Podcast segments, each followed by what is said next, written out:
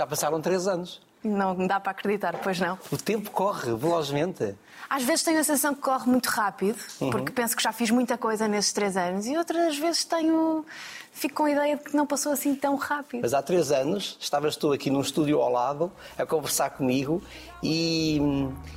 E talvez essa conversa viesse a dar num convite para estares ao meu lado a fazer o você Então era isso! Ah, três anos, três anos depois e fico com a confirmação. É que quando eu saí do estúdio muita gente me disse aquilo era um casting em direto. Eu não era nada, aquilo era só a Manuel Luísa querer saber da minha vida. Não, também era, mas era também uma audição. Ana Guerra!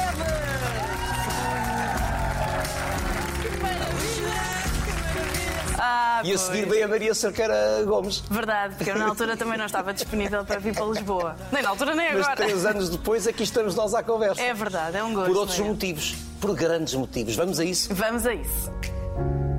for you. Ana Guedes, TVI, Porto Canal, TVI, Porto Canal, RTP e agora CNN. Verdade. Não deixa de ser um regresso à casa-mãe. É o que eu tenho sentido nestes últimos dias, é mesmo um regresso a casa. Está-me a saber muito, muito, muito bem. Porque é um regresso a um sítio onde eu fui muito feliz. Eu não sou nada daquelas pessoas que dizem que não devem voltar aos sítios onde já foram felizes. Aliás, a minha vida profissional prova isso, não é? Tem sido um ping-pong engraçado. E eu perdi a noção de quantas pessoas conhecia eh, aqui na rua Mário Castelhano. E, 40, número 40. Número 40, mas são, eh, são muito mais do que 40 pessoas. Conheço muita gente. É Mas, Helena, giro. mas agora tu vens para um projeto chamado CNN Portugal. O que é para ti esta marca? CNN. Eu acho que é a maior marca de jornalismo à escala internacional. É de facto um- uma marca de grande referência, ah, mas que, apesar de- da referência, não deixa de ser inovadora. Ah, e por isso acho que é um desafio enorme. Espero estar à altura. Ah, Era um desafio irrecusável. Era um desafio irrecusável e muito por causa da marca. Claro que depois há outros fatores de ponderação, mas, mas a marca era muito importante, porque de facto eh, a CNN acho que já marcou a vida de todos nós, mesmo aqueles que não estão tão ligados eh, à atualidade internacional e que não seguem tanto a CNN, sabem o que é a CNN. Se formos para a rua e fizermos um vox pop, toda a gente nos vai saber dizer o que é a CNN. E isto tem muito peso na vida de um jornalista. Mas para quem começa na TVI, vai ao Porto Canal, volta à TVI, volta para o Porto Canal, vai à RTP e agora vem para a CNN, a CNN é para ti o teu monte Everest. É o pico, é o cume. Não sei, eu tenho dificuldade em pôr as coisas assim, porque eu já achei que estava no cume, que estava no Monte Everest e se calhar não estava, não é? Eu acho que isso é Ainda há um sempre ponto muito... mais alto. É Agora é possível. CNN. Agora é CNN, é, é muito isso, é o agora. Agora é a CNN e estou extremamente motivada, estou muito contente, estou, estou entusiasmadíssima, Mas o que é que também estou que seja esta marca aqui em Portugal? Eu acho que esta marca vai revolucionar a forma como as pessoas consomem informação em Portugal. Ah, pelo menos espero que isso aconteça, porque se for para fazermos igual, então se calhar não vale a pena estarmos a fazer, não é? Ah, acho que vai mesmo revolucionar. Nós vamos mostrar a informação de uma forma diferente, vamos estar mais próximos das pessoas, vamos falar mais com as pessoas. Acho que os jornalistas da CNN Portugal ah, são jornalistas que são mais expressivos, comunicam mais, se, se quisermos, conversam mais com as pessoas e acho que está a faltar um bocadinho, se calhar, isso no jornalismo. Tem vindo a mudar nos últimos anos, ah, mas acho que, que- que esta é uma das grandes apostas. E depois te- queremos também estar mais próximos de públicos mais jovens. Esta grande aposta no digital acho que nos vai permitir isso, porque é a nova forma de consumir conteúdos. não Há é? aqui uma fórmula que te é muito cara enquanto jornalista, que é rigor, isenção, verdade. Tu ainda tens a visão romântica do jornalismo, que é o jornalismo pela verdade. Sim, sim. Eu não sei se é uma visão. Eu acho que essa visão é perfeitamente possível. O jornalismo. Eu só acho é que o vez- jornalismo, entretanto, ficou inquinado pelos grandes interesses dos grupos económicos, não é? Sim, há essa ameaça constante. Há essa ameaça constante e também eh, a desinformação, as fake Sim, news. as falsas Esses são os nossos novos grandes desafios. São os grandes perigos São também. para um jornalista. São, mas eu acho que nós, enquanto jornalistas, temos o direito e o dever de lutar contra esses perigos. E não há outro caminho que não seja o rigor, a isenção e a verdade. Se bem que na questão da isenção, aí sim eu acho que na faculdade temos todos uma visão um bocadinho romanceada da profissão, ah, que somos completamente isentos e imparciais e isso não acontece. Ah, pedir a um jornalista que seja isento e parcial na, forma como transmite a informação, acho que que é, que é pedir algo que não é possível.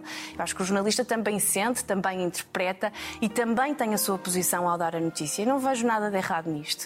Uh, esta... Pelo contrário, até vejo uma postura de verdade sim. face, face à, à notícia em si, ao acontecimento sim, que está uh, a contar aos sim. outros. E de questionamento, não é? Porque claro. o jornalista também deve fazê-lo, deve questionar uh, se de facto está do outro lado alguém a transmitir uma informação que o jornalista considera que, que, que há algo ali que está por contar, que não está transparente. O jornalista tem esse dever de, de, questionar e só assim é que conseguimos mesmo chegar à verdade. Agora, claro, Manel, é verdade que o, o peso dos grandes grupos económicos é, já é há muitos anos e continua a Sim, ser não é de agora. uma ameaça para os jornalistas. Exatamente.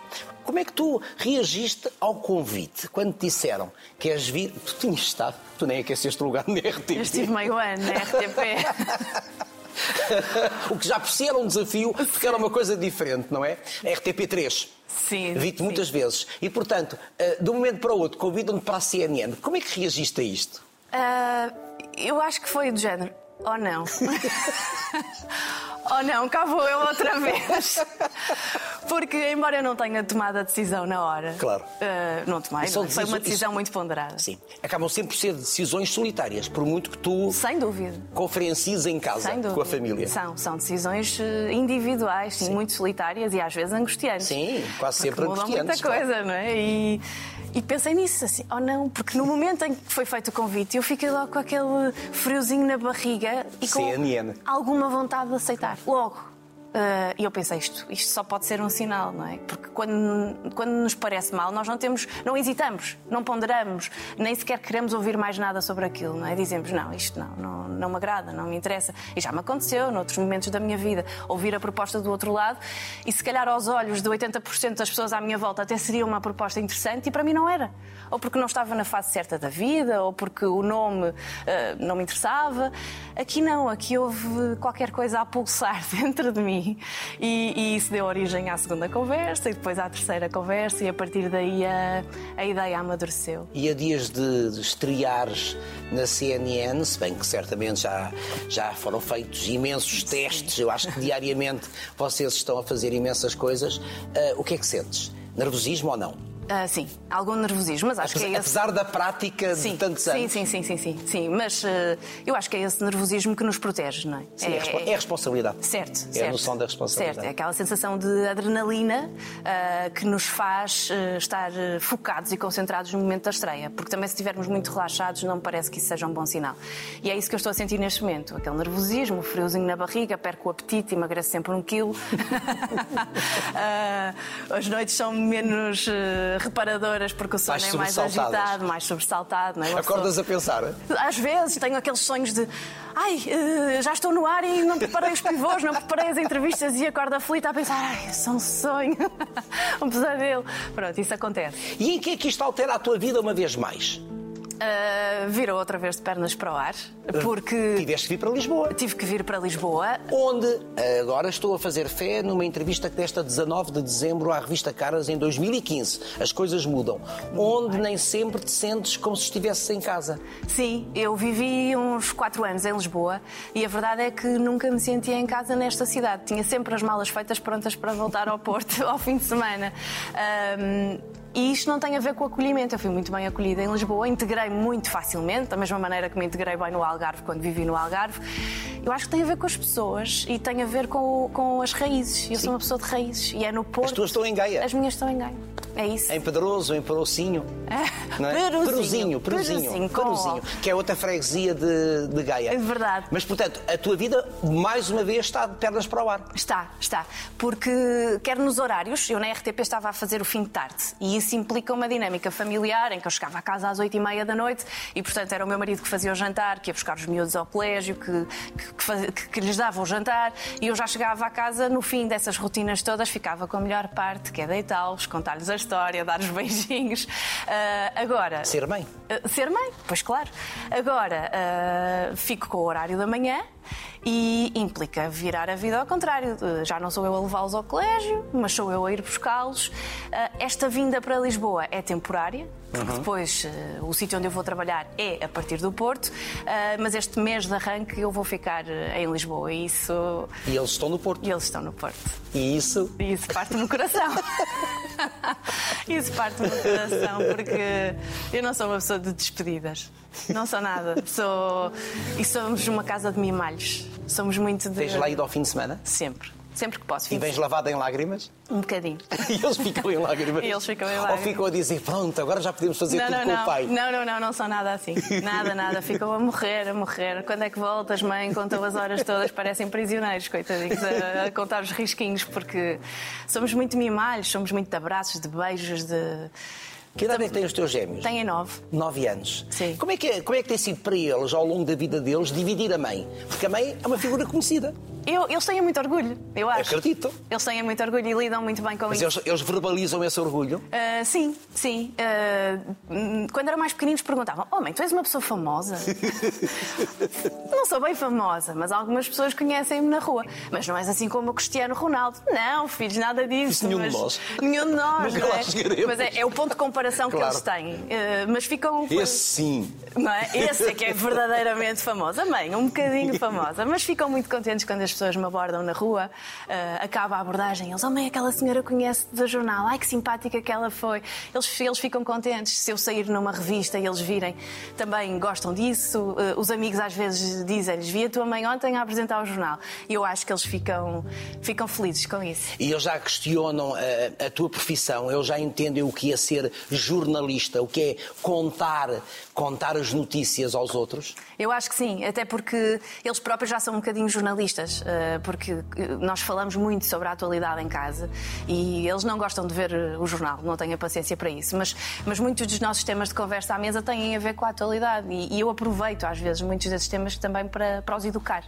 Ahm, e, e eles chegam à escola e, e eu sinto que eles falam sobre isto com, com os amigos e se calhar já falam às vezes com alguma maturidade fruto das conversas que, que têm em casa. E por isso eu acho que eles têm bem noção do que é que é ser jornalista. Agora, curiosamente, não estava nos teus planos de criança, pelo menos de forma consciente, seres jornalista. De todo. Se bem que brincasses aos jornais. Imenso. Mas não via no jornalismo uma profissão. Era uma brincadeira. Era uma brincadeira. Fazer jornais na escola, Sim. jornais eh, em Sim, papel, ou, sim. ou apresentar Tu fazias jornais, jornais na escola, Fazia, fazia. Fazia à mão mesmo, não havia cá computadores, portanto eram todos escritos à mão e depois, como os meus pais tinham um- uma pequena papelaria, um quiosque, Uhum. e tinham uma impressora, ah, uma fotocopiadora, ah, faziam um preço simpático para as meninas, da- da- para as amigas da filha, então Claro. imprimíamos os jornais e vendíamos aquilo por meia dúzia de tostões. E sim, eh, foram os primeiros passos. E apresentava jornais em casa à família? Certo, sim.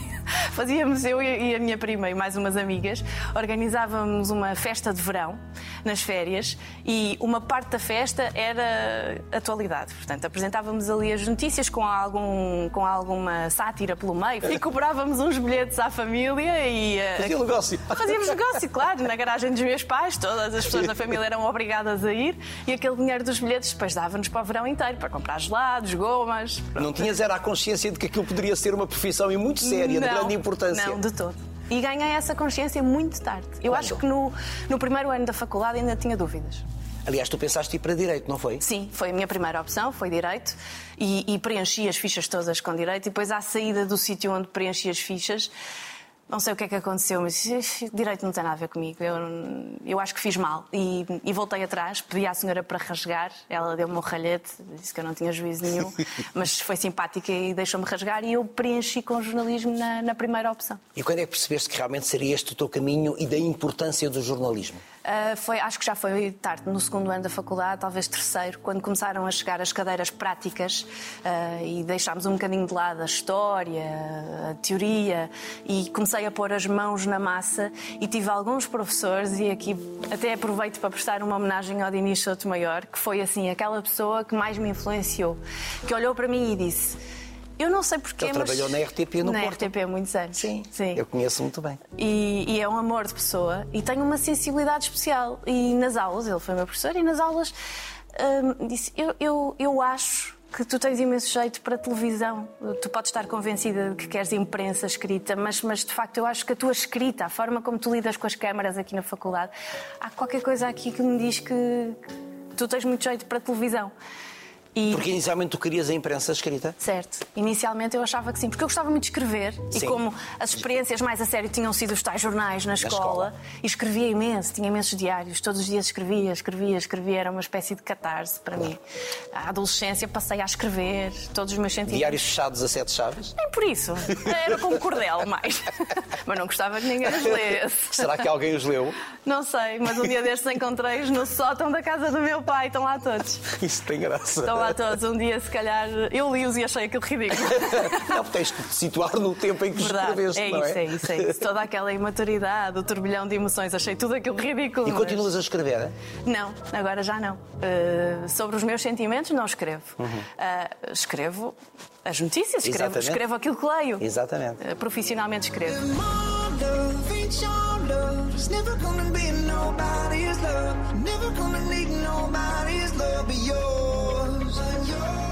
E o jornalismo, que olhar é que dá ao profissional sobre o mundo que o rodeia? É um olhar diferente, não é? É um olhar muito abrangente. Analítico? Uh, analítico, eu acho que sim. E, e, com a idade, à medida que vamos crescendo na carreira, acho que nos tornamos cada vez mais críticos daquilo que vemos e que lemos. Isso tem a ver com a maturidade profissional e também com a memória jornalística, que é uma coisa muito importante para a nossa profissão. Quando começamos a, eh, quando começamos a exercer, não temos grande memória, tudo é novo para nós. E depois começamos a compreender melhor a dinâmica dinâmica das coisas, sobretudo na política, a memória é muito importante, não é? e na economia também. Uh, e isso, eu acho que começamos a ganhar outro gosto uh, pela profissão, porque começamos a olhar para os temas de outra forma, dessa tal forma, mais, mais, mais crítica. Mas acho que é uma profissão extremamente enriquecedora. Exigente. Muito exigente, muito exigente. Uh, nunca que... está encerrada, nunca se está pronto enquanto jornalista. E nunca desligamos. Nunca se está acabado. Certo, nunca, nunca. Estamos em permanente construção. Exatamente. E, e também nunca desligamos. Estamos de férias, mas não conseguimos estar completamente desligados da realidade. Eu tento não ficar tão, não leio tantos jornais, mas agora com as notificações no telemóvel, Uh, há ali qualquer coisa, não é? Um, um bichinho que não nos larga. O telemóvel toca e nós temos aquela tentação de ver o que é que aconteceu. E se o título nos puxar a curiosidade, até podemos estar na praia. Falaste da política. Eu gosto de política e gosto de políticos e gosto de debates políticos e gosto muito de conversas com políticos também, também é um assunto que te interessa. Nem por isso. Não? Não. Porquê? Porque tu percebes muitas vezes que o que eles estão a dizer não é aquilo que eles pensam. Uh, uh, também, mas nem é tanto por aí. É, é de todos os mas temas que essa, tratamos. Tu já tens esse, esse jogo de perceber quando te estão a enganar, descaradamente. Ah, mas, nem, mas olha, ainda sou um bocado ingênua. Eu às vezes vejo jornalistas mais velhos a entrevistar políticos e invejo-os, invejo porque eu penso, eu teria tropeçado aqui. Ainda me falta falta, sim, eu acho que lá está, é essa a memória, a maturidade. Uh, há muitos políticos muito ardilosos. Não, a maior parte, todos, muitos deles são os bons, os bons são ardilosos. São é? ardilosos e sim. E, e Driblam, falta... tentam driblar. Eu ainda me sinto olha, um a linguagem futebolística. É. lá está o Ronaldo. Tentam driblar o jornalista, não é? Sim, e, e, e não é qualquer jornalista que, que, tem garra e pulso para, para conduzir então, bem qual uma é a área que mais, Quais são as áreas que mais te agradam? Cidadania. Cidadania. Os temas, uh, os temas relacionados com as minorias interessam-me imenso. Toda a vida me interessaram. E, e eu entendo o jornalismo aí como, como. Para mim é a minha ferramenta. E é, é a minha arma. E pode ser pedagógico, pode mudar o mundo. É isso. Eu sinto. Eu acho que todos nós temos o, o, o dever. Temos o direito, enquanto humanos, de ter preconceitos, não é? Somos humanos, mas também temos o dever de lutar contra eles. Sim. E cada um com as suas ferramentas. E nós, jornalistas, temos uma arma fundamental, que é a palavra, a informação. E, e, e podemos efetivamente mudar o mundo com, com essa arma que temos. E eu sempre senti isso. Sempre senti que, através da pedagogia, que eu podia mudar a maneira de pensar de algum, de, das novas gerações, que podia, se calhar, com as minhas palavras, ao, ao entrevistar determinadas pessoas, uh, acabar com alguns preconceitos. E tenho tentado fazer isso. E esses são os temas que. Ah, tenho, temos todos. Mas, temos todos. Conscientemente, tu percebes onde é que está a pontinha de um preconceito? Eventualmente, sim, ah, sim, e tento todos os dias lutar contra eles, mas é? tropeço neles, mas Sim. tropeço Eu também neles. tropeço nos meus, eu também tenho preconceito. Eu acho que temos todos. É? Temos é o dever de estarmos conscientes. Atentos. Não é? Sim, e quanto mais lermos, quanto mais nos informarmos, mais atentos estamos aos nossos próprios preconceitos e mais ferramentas temos para, para lutarmos contra eles. Ferramentas que tu usas também para educar os teus filhos. Todos os dias. Todos os dias. Tenho, esforço-me imenso por eh, dar-lhes uma educação o mais livre possível de preconceitos. E, modéstia à parte, acho que estou a fazer um ótimo trabalho. Tu e o pai. Eu e o pai, claro, eu e o pai. Porque e começa em casa, não é? Claro. Começa em casa. Começa tudo em casa. Começa tudo em casa.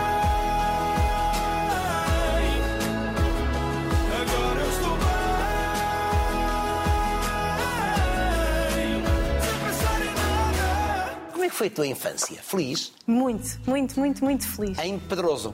Ah, sim, comecei curiosamente em Pedroso mesmo. aos cinco Pedroso, anos, Pedroso, até até aos aos cinco 5 anos. sim. Sim. Vivia numa casinha muito humilde com os meus pais. Com uma Tive- mercearia por baixo. Ai! As coisas que tu sabes! Tens uma bola de cristal? Não, tens muito bons informadores. Não, não, sou eu que faço a pesquisa. ah, boa! Tô, Que é isso é que me dá gozo. espantada. Nestas giro. conversas, o que me dá gozo, na minha profissão, o que me dá gozo é eu pesquisar. É muito interessante, Não é? é. É Saberes tanto sobre as pessoas que estão à tua frente. E eu achei maravilhoso que tu vivesses, eh, portanto, por cima de uma mercearia, mercearia onde tocava o telefone. Verdade, verdade, nós não tínhamos telefone em casa. E portanto, as notícias, quando alguém da Mas tu nossa tens família. memórias até aos 5 anos? Tenho. Curiosamente tenho. Tenho. Poucas, mas tenho algumas. Tenho memórias de sapatos que eu tinha. Vaidosa? Engraçado. Hum, Mais ou menos. Gostas de sapatos? Nem por isso. Mas tenho memórias de alguns sapatos. E acho que era pela negativa, porque não gostava deles. Ah, pronto. Pronto. Uh, tenho memórias memórias. que nos marcam pela Sim, negativa. A casa, lembro perfeitamente a casa. A casa marcou-me imenso. E lembro que chorei horrores quando foi para sair da casa. Íamos para uma casa muito melhor, num sítio muito melhor. Já em? Peruzinho? Já em Prozinho, sim. Ah, e, e eu, no entanto, adorava a casa onde, onde tinha vivido. Porquê? Eu acho que foi porque fui feliz ali. Não Era o aconchego. Era o aconchego, era uma casa muito pequenina, muito humilde. Eu tinha um quarto só para mim, mas queria dormir no quarto dos meus pais e eles permitiam. Eu dormia até aos 5 anos no quarto dos meus pais, numa cama à parte, mas com eles. Coisa que hoje em dia é condenada pelos. Completamente, eu jamais faria isso com os meus Pelos filhos. psicólogos. Mas, mas pronto, mas para mim foi bom. Ah, e depois estávamos ali todos muito pertinhos uns dos outros e não sei, essa coisa da mercearia, o telefone tocava, nós tínhamos que ir atender lá à mer- à mercearia, chamavam-nos. Ah, tens a avó ao telefone. É uma coisa que já parece de, de outro século, e era de outro século, século XX, não é? Mas parece muito antigo, parecem memórias muito antigas, não foi assim há tanto tempo. Pois não. E o que é que os pais faziam?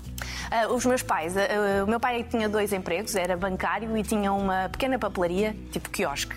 E a minha Ah, mãe... daí a tal papelaria de que falavas certo, há pouco. sim. certo. E a minha mãe trabalhava lá, nessa papelaria, mas deixou de trabalhar muito cedo. E depois quais são as memórias que tens a partir dos 5 anos em Peruzinho? Depois tenho. Casa grande. Sim, e aí em infância. Casa grande, grande ou era grande à dimensão de uma Não, criança? não, era grande, grande. Ainda lá está, é enorme, é uma casa enorme, uma moradia enorme, Uhum. com, eh, numa zona muito rural, eh, com muitos campos à volta, com muita liberdade. E por isso eu tive uma infância muito feliz, porque tinha sempre a casa cheia de amigos e de primos. A minha prima era a minha vizinha do lado, era só atravessar o jardim. É quatro anos mais nova que eu e por isso brincámos muito juntas, estudávamos na mesma escola ahm, e, e a casa estava sempre cheia de miúdos. Tenho essa memória. E, e- e hoje encontro pessoas que, que já não via há muitos anos e, e- e que iam à casa dos meus pais nessa altura. Ainda no outro dia encontrei um amigo de infância que me disse: Eu ainda me lembro do cheiro da casa dos teus pais. E isto é muito engraçado, porque também, também as marcou. Era, foi mesmo São as memórias infância. do olfato. É, é muito engraçado. Era uma casa sempre aberta, com muitas bolachas, muitos chocolates, as pessoas adoravam ir E para tu lá. estudavas onde? Eu estudava no centro de Gaia, Ah, no portanto, Colégio da tens, tu Venâncio. tens eh, o mundo rural e depois tens o mundo urbano. Certo, sempre fiz, eh, sempre vivi mais eh, ou, ou no campo ou na praia. E, e sempre estudei no centro da cidade, por isso sempre tive essa, essa ambiguidade de mundos. E continuas a viver junto ao mar, porque Sim, precisas viver junto ao mar. Sim. Eu toda a vida quis viver junto ao mar, embora a infância tenha sido no campo e muito feliz. Sim, mas é noção de liberdade, é outra noção de liberdade. Sim. É, o que eu queria mesmo era mar. Ah, e, e mal pude, ah, arranjei logo. Aqui em Lisboa vivia em Carcavelos, em frente ao mar. E, e agora a vida de casada também foi sempre em casas junto ao mar. Casas porque eu já mudei muitas vezes de casa. E que... tu gostas de mudar de casa? Gosto. Gosto. Eu gosto da mudança. Não, já, Já, já deu para perceber, não é? em termos profissionais já deu para perceber É, eu acho há alguns anos. Eu só não mudei de marido até agora. De resto, já mudei de tudo. Já lá vão quantos anos com o António? 12. 12 anos. 11 de casados, 12 de namoro. E um casamento faz-se de quê, no teu caso? Faz-se de muito amor, de muito companheirismo, ah, de muita cedência. É o mesmo amor que sentias há 10 anos? É o mesmo amor, não é a mesma paixão. Uhum. Porque eu acho que o que muda é, na fase inicial estamos muito apaixonados e depois essa paixão dá Aquela paixão origem... irracional, não é? Certo. Em que tudo é maravilhoso. Certo, em que não vemos os defeitos da outra pessoa, não vemos nada, não é? Não vemos nada, só queremos, Só queremos estar. só queremos estar. E depois isso evolui, acho eu. Eu pelo menos vejo assim as relações. Evolui para amor e mergulhamos em águas calmas, em que se calhar já não vivemos aquela chama tão forte, mas vivemos em tranquilidade e em paz, cumplicidade, companheirismo, muita- sim, amizade. amizade, amizade, partilha e muita cedência. Eu acho que as pessoas que têm a ideia romanceada de que numa relação não há cedências eh, enganam-se haver. redondamente. Tem que haver. Tem de haver. Tem de haver sempre. Ah, Já sabe que ah, às vezes há São um duas certo pessoas- desequilíbrio, não é? Há duas sempre alguém que cede mais do que. És tu que cedes mais. Ah, não, no nosso caso até acho que estamos muito equilibrados. Como é que ele reage a estas tuas mudanças profissionais? É o meu verdadeiro apoio. Apoia-me sempre. E mesmo quando eu estou. Diz a- sempre, vai, Vai. arrisca. Eu acho que ele sente muito quando eu estou motivada. E quando sente isso, quando me vê motivada, se me sentir com muitas dúvidas, ele é o primeiro a questionar. E a lançar as perguntas para a mesa. Pensa nisto, pensa naquilo, nunca decido por mim, mas ajuda-me a refletir. Se me sinto motivada, vai por trás e empurra. Mesmo que essa mudança implique mudança geográfica. Mesmo. Quer dizer, uma mudança para Lisboa neste momento acho que tinha que ser muito, muito pensada a dois. Aliás, já chegamos a ponderar isso várias vezes e chegamos sempre à conclusão que não, não era interessante para nós. Ah, Não era viável, ia, ser, ia implicar um grande sofrimento, não, não era mesmo viável. O que é desenraizá-los? Sim. Sim. E não é só isso, é toda a estabilidade familiar que temos. É porque vocês têm lá toda a estrutura, não é? Toda, sim. Os, os pais, portanto, os avós, tudo E isso. temos uma relação muito próxima com a família, com os amigos. eh, e depois, mesmo do ponto de vista profissional, o meu marido tem uma empresa que funciona bem e que trabalha essencialmente com a indústria. Ora, em Lisboa não há indústria. Isto implicaria aqui muitas mudanças familiares, profissionais. Era um grande esforço. Demasiado grande para, para, para, para a compensação que teríamos, por isso não, não era viável. Agora, com, todos estes, com todas estas mudanças, o teu sonho de ter um terceiro filho está adiado. Arrumado. Eu diria. Já está. Já arrumaste. Certo, arrumei. Arrumei mesmo. Porque ainda é possível. É possível. Ainda, dizer, ainda- se- ainda seria possível Se daqueles numa anos. obra do acaso isto acontecesse, seria muito bem-vindo, obviamente. Mas teria que ser uma grande obra do acaso, porque planeado Mais dois. podia acontecer. Existia essa probabilidade, mas não, está resolvido nas nossas cabeças. Eu depois dos Mas gêmeos. chegou a estar em cima da mesa. Chegou muito e, e aconteceu. Eu depois dos gêmeos. eh, Ah, isso eu não sabia. Pois, esta parte, se calhar não sabes. Não é uma parte muito pública da minha vida, mas também não tenho qualquer problema em falar sobre ela. Eu depois dos gêmeos voltei a engravidar. Há relativamente pouco tempo. Precisamente a seguir à nossa entrevista. Há três anos. Verdade. E, e era mais um menino. E foi uma gravidez não planeada e ficámos muito contentes com a novidade. E depois correu tudo muito mal. Ah, e já numa fase muito avançada da gravidez descobrimos um problema gravíssimo que inviabilizava ah, continuarmos com aquela gravidez. E teve de ser um, um interrompida. problema gravíssimo no feto. No feto. Como é que viveste isso? Foi muito dramático, foi um processo muito Como é que difícil. viveram? Porque essas Como é que coisas são vivemos? vividas Sim. a- Vivemos em família. Ah, os miúdos também foram envolvidos nisto, porque Eles queriam um irmão. eles queriam. ah, mais ou menos. Um queria, o outro não. Quem queria o António? O António queria um irmão, o Afonso não queria de todo. Ficou muito triste quando lhe demos a notícia e achou aquilo uma traição e só nos perguntava: Mas porquê é que me fizeram isto? Eu nunca vos pedi um irmão. Isto tem muita graça. Eu não quero, vocês podiam ao menos ter perguntado, mas vocês não conseguem controlar isso. Só nos Estás a brincar? Fala, é assim que ele fala. Sim, é não foi controlar, mas disse do género. Mas uh, uh, aconteceu Sim, ou vocês ideia. queriam que, isto acontecesse? E pronto, e daí veio toda uma conversa sobre desafi- sexualidade. desafi- desafiante. Muito, muito, muito, muito. Eles são muito curiosos. Mas são, são diferentes, apesar de serem O gêmeos. oposto um do outro. Pois. E dão-se lindamente, mas são o oposto um do outro, o que é um enorme desafio para nós.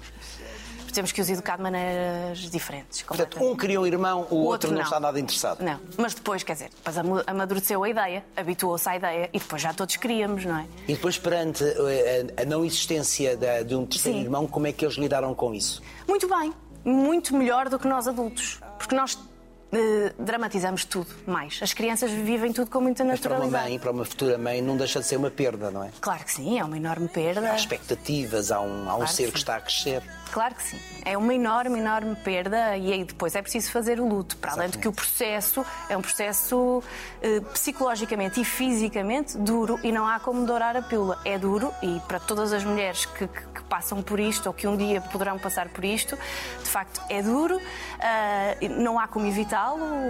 O que acontece depois é um parto normal, portanto, toda a experiência.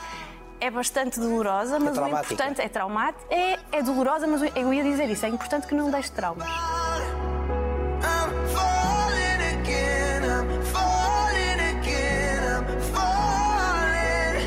Eu acho que é muito importante que seja bem resolvida para que depois as pessoas possam falar abertamente sobre isto como, Como eu agora falo, estamos a fazer. sem que isto seja um trauma para a mulher e para a família.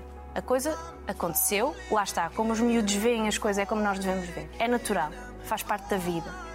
É, pode acontecer.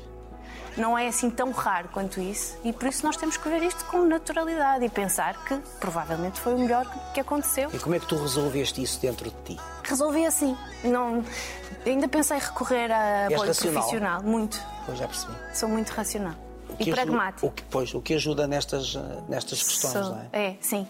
Eu muitas vezes preciso de tempo só para mim. Fecho-me um bocadinho. Preciso de umas caminhadas sozinha. Preciso de uns momentos sozinha com os meus livros. Para processar alguns dilemas, algumas angústias. Mas depois de processar, acho que sou bem resolvida. Saio para a rua cheia de energia e não tenho grandes tabus. A minha vida é mesmo um livro aberto. Eu falo abertamente sobre praticamente tudo.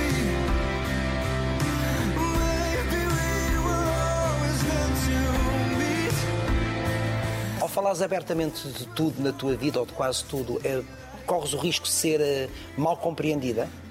Provavelmente sim, às vezes. Penso que não- raramente aconteceu.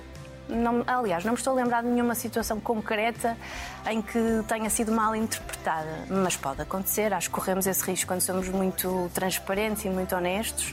Ah, corremos o risco de, às vezes, falarmos muito e sermos mal interpretados, ou alguém achar, ai, falou demais, expôs-se demais. Estamos sempre, então nós que aparecemos nos ecrãs, não é? Estamos sempre à mercê dessa avaliação das pessoas. É natural que isso aconteça e acho que também faz parte, temos de estar preparados para isso. E o facto de te expores, o facto, portanto, de falares abertamente das coisas, também já é a pensar pelo facto de seres figura pública, é melhor ser eu a falar das coisas do que outros venham a falar de coisas e enviesá-las? Não Também se corre esse faço- risco, não é? Sem dúvida, sim. Quando o faço, não faço a pensar nisso. É, é- faz mais parte da minha forma de estar na vida, da minha personalidade, porque acho que sempre fui assim. Ah, mas, mas sim, mas também. Agora que dizes isso, faz sentido, sim. Se calhar aquilo que pudermos eh, falar antes dos outros falarem, ajudamos a esclarecer as coisas sem dar origem a, a boatos, a histórias mal contadas, não é? Se formos nós a no teu, falar. caso, no teu caso há, um- há uma, uma certa unanimidade, um certo consenso, portanto tu, tu és muito tranquila em termos de notícias e de coisas que se possam dizer a teu respeito, não é? Eu acho que sim, Porque também. como tu abres o livro todo. Também não há muito para explorar sobre a minha vida, não é? É uma vida tranquila. ah, É uma vida certinha. É certinha, não tenho assim. Tu eras uma jovem certinha, não eras? Mais ou menos, sim, não dei grandes dores de cabeça aos meus pais. O meu pai acha que sim, porque para ele os namoros eram um drama, mas. E com uma eu- filha bonita como tu, Oh, obrigada. Acho- namoraste muito?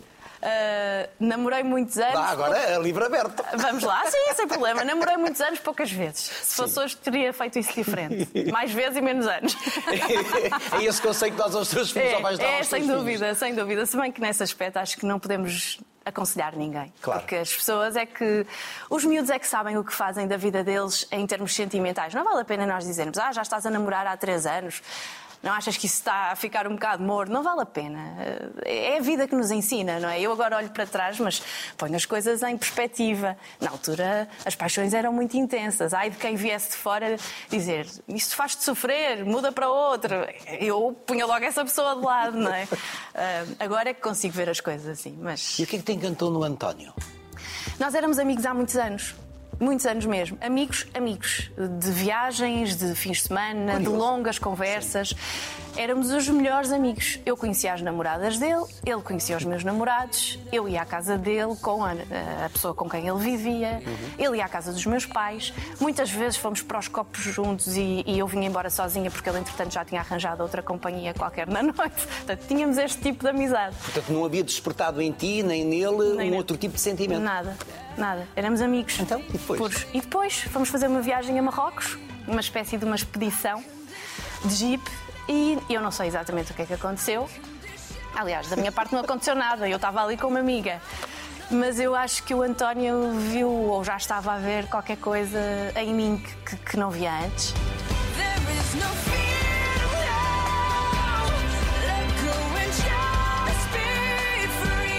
Eu acho que ele já estava um bocadinho, a ficar um bocadinho apaixonado.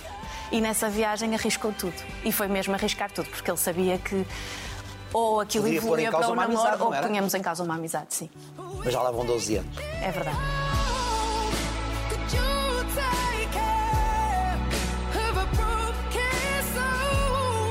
E casaste onde? Casei em Marrocos. Fazia todo o sentido. Dissemos na brincadeira: se isto evoluir e se um dia nos casarmos, eh, se calhar ainda vimos aqui.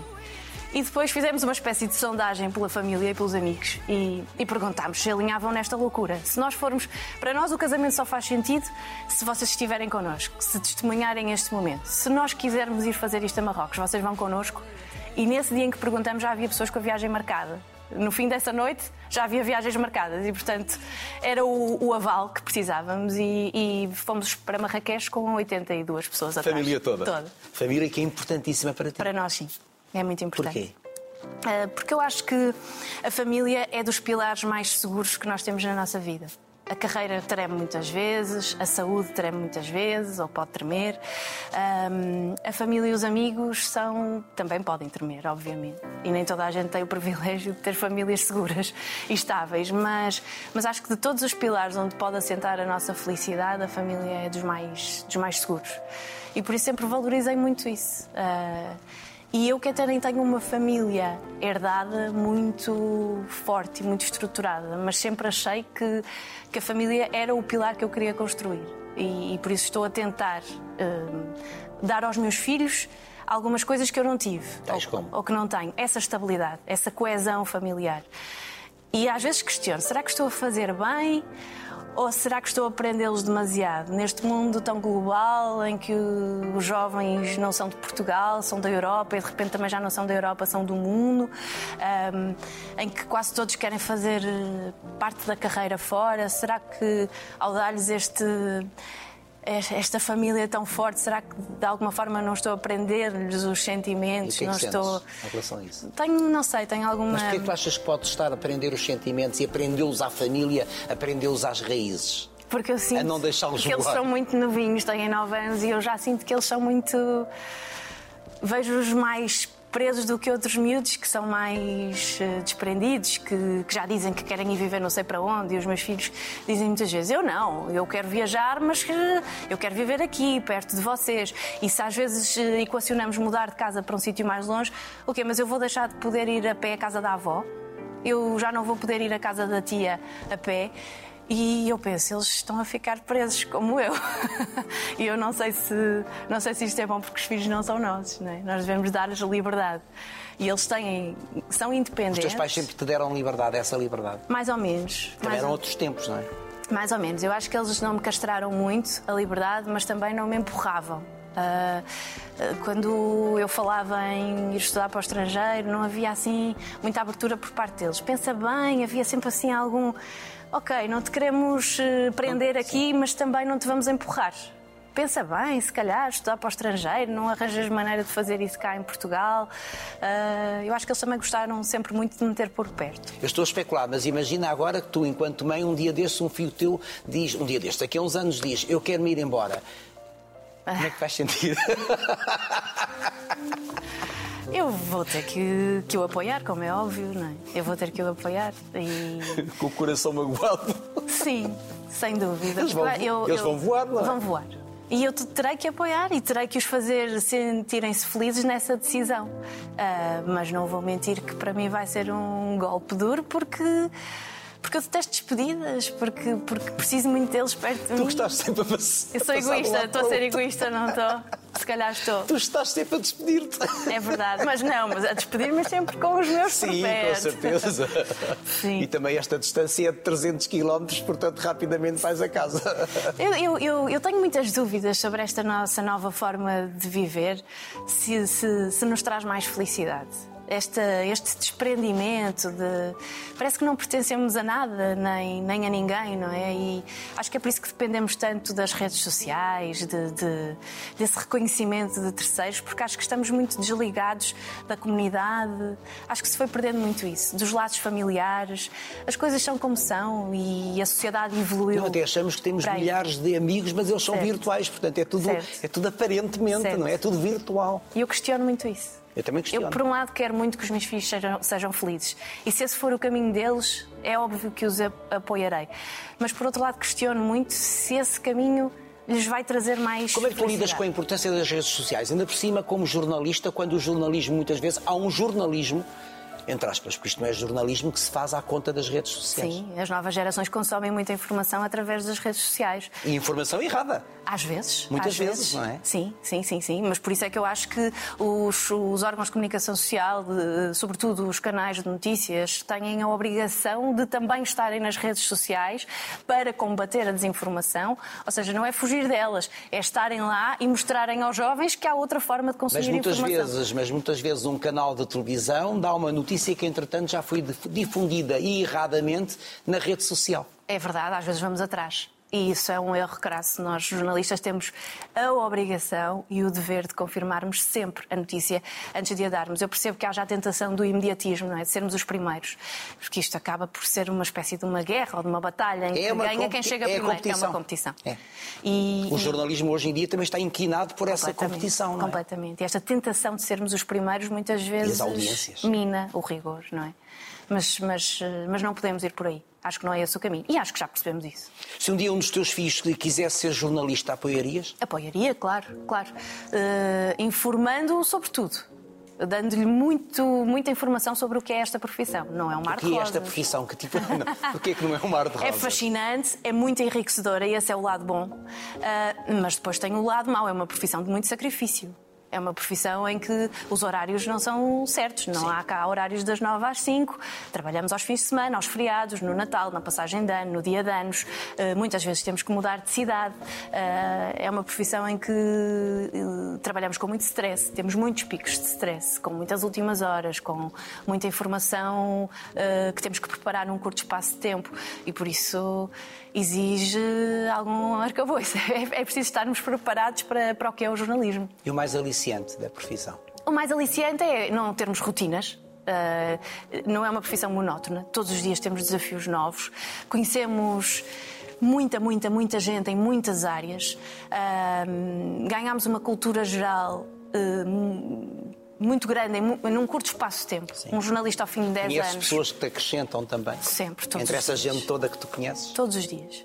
E em 10 anos, um jornalista eh, que trabalha todos os dias adquire uma cultura geral impressionante, por comparação com outra pessoa que não exerce esta profissão. Tu estás a dias de realmente estrear na CNN, contudo já foste diretora de informação no Porto Canal. Sim. Ser diretor de informação, de que forma é que te valoriza enquanto jornalista, enquanto oficiante? Enquanto jornalista, não sei se, se me acrescenta muito o, o cargo de direção. Enquanto pessoa, sim. Porque a- a- a- aquilo que eu fiz como diretora de informação, a minha maior dificuldade, aquilo que foi o verdadeiro desafio para mim, foi. hum, lidar com os egos, não é? gerir pessoas, são gerir de carreiras. Isto são profissões de egos. E em televisão os egos são sempre um bocadinho insuflados, não é? O teu é? Ah, Um tento que não seja. Eu também tento que não, não seja. Tento que não seja, tento não, não me deixar levar demasiado pelo Star System, não é?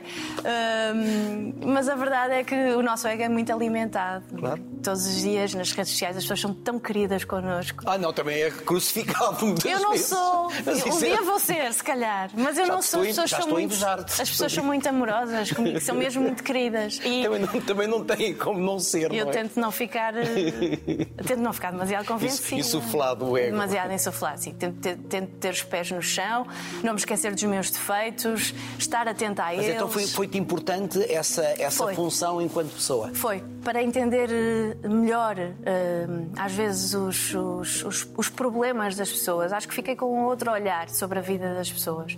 Fiquei menos egoísta e mais atenta a quem está do outro lado. É, é mais isso. Eh, acho que foi a grande, o- o- a grande aprendizagem, porque esses quatro anos, ou quase cinco, como diretora de informação, eh, foram anos que eu não, não guardo com muita saudade. Foram mais desgastantes Foram muito também desgastantes, sim. Eu sentia que não. que estava ali a atacar a minha vida em várias frentes e que não estava a ser boa em nenhuma delas. Nem boa mãe, nem boa mulher, nem boa dona de casa, nem boa jornalista, porque tive que. lá está, não tinha tanto tempo a preparar as entrevistas, os jornais, porque estava com outro cargo, nem boa diretora. E então estava a tentar. estive os quatro anos em esforço. Um esforço enorme para tentar ser boa em tudo e acho que no fim não fui boa em nada. Oh, bem, o esforço agora vai ser diferente e eh, também estamos às portas do Natal. Natal já será no Porto? Uh, não sei, eu espero que sim, Hum, mas não tenho bem a certeza, porque tudo tem a ver. Então quem é que vai fazer a loteria? Ah, não, não. O Natal, Natal em família, a festa? Sim. Ah, isso é no Porto garantidamente. isso é no Porto garantidamente. Não, não, porque eu E és faço. tu que fazes a loteria. E sou eu que faço a loteria, Que é não o meu posso doce falhar. preferido. Ah, é? Ah, É. então eu vou trazer. Ah, eu vou traz. trazer. Eu faço com leite, aquela cremosa. Porque é cá assim? em Lisboa ninguém gosta da loteria. Ai, mas eu não sei se estou preparada para fazer uma loteria para um mestre dos doces. eu disse É papel, muita pressão. eu disse papel é? de jurado então tá bem, então tá bem. É muita pressão sobre, Porque é a tua sobre a minha colher de pau. É a minha especialidade do Natal. Fazes sempre a loteria. Faço para a família toda. Como é que é o Natal em família? É bom. seja. É bom, mas é assim, agora está mais pequeno. Eu cresci com, com a minha infância, foi. eh, na minha infância, a mesa de Natal tinha 20 e tal pessoas e aquilo era uma confusão. Só que a dado ponto os meus primos começaram a ter muitos filhos e ficou demasiada confusão. E depois também eh, houve famílias que foram viver para o estrangeiro e outras ficaram cá em Lisboa e outras foram viver para o Porto. Pronto. Coisas da vida, a família acabou por, por, por se ir separando. E agora eu tenho feito o Natal mais com a minha família nuclear, portanto, com o meu marido, com a minha sogra, com o meu pai, com os meus filhos. Pronto. Bacalhau? Claramente, bacalhau. Eu só quero- Ai, porquê essa cara? Não? Não. Eu gosto muito. Está bem, eu prefiro a loteria. Está bem, pronto. Mas o bacalhau na noite de Natal tem um sabor que não, não me sabe assim nas outras noites. A noite é especial. É especial, é especial. Eu gosto muito. Bacalhau e eletrico. Quem é Ana Guedes Rodrigues? Ah, é uma mulher feliz. Por acaso é. É, Eu sempre que estou contigo ah, irradias felicidade. é, acho que sim. Acho que é isso resume bem. E o que é a- ser uma mulher feliz? Uma mulher bem resolvida com a vida, que, que, que se calhar olha para trás e pensa que não teria mudado muita coisa em relação ao que fez. E por isso acho que sou uma mulher feliz, bem resolvida, ah, a, a olhar com muito otimismo para o futuro. E o futuro é já dentro de dias com a CNN. Ai, Obri- que nervos! Vamos ao futuro. Obrigado, vamos ao futuro. Obrigado, Ana. Obrigada eu, Manel. Obrigado. A loteria, não te esqueças. Não, está prometido.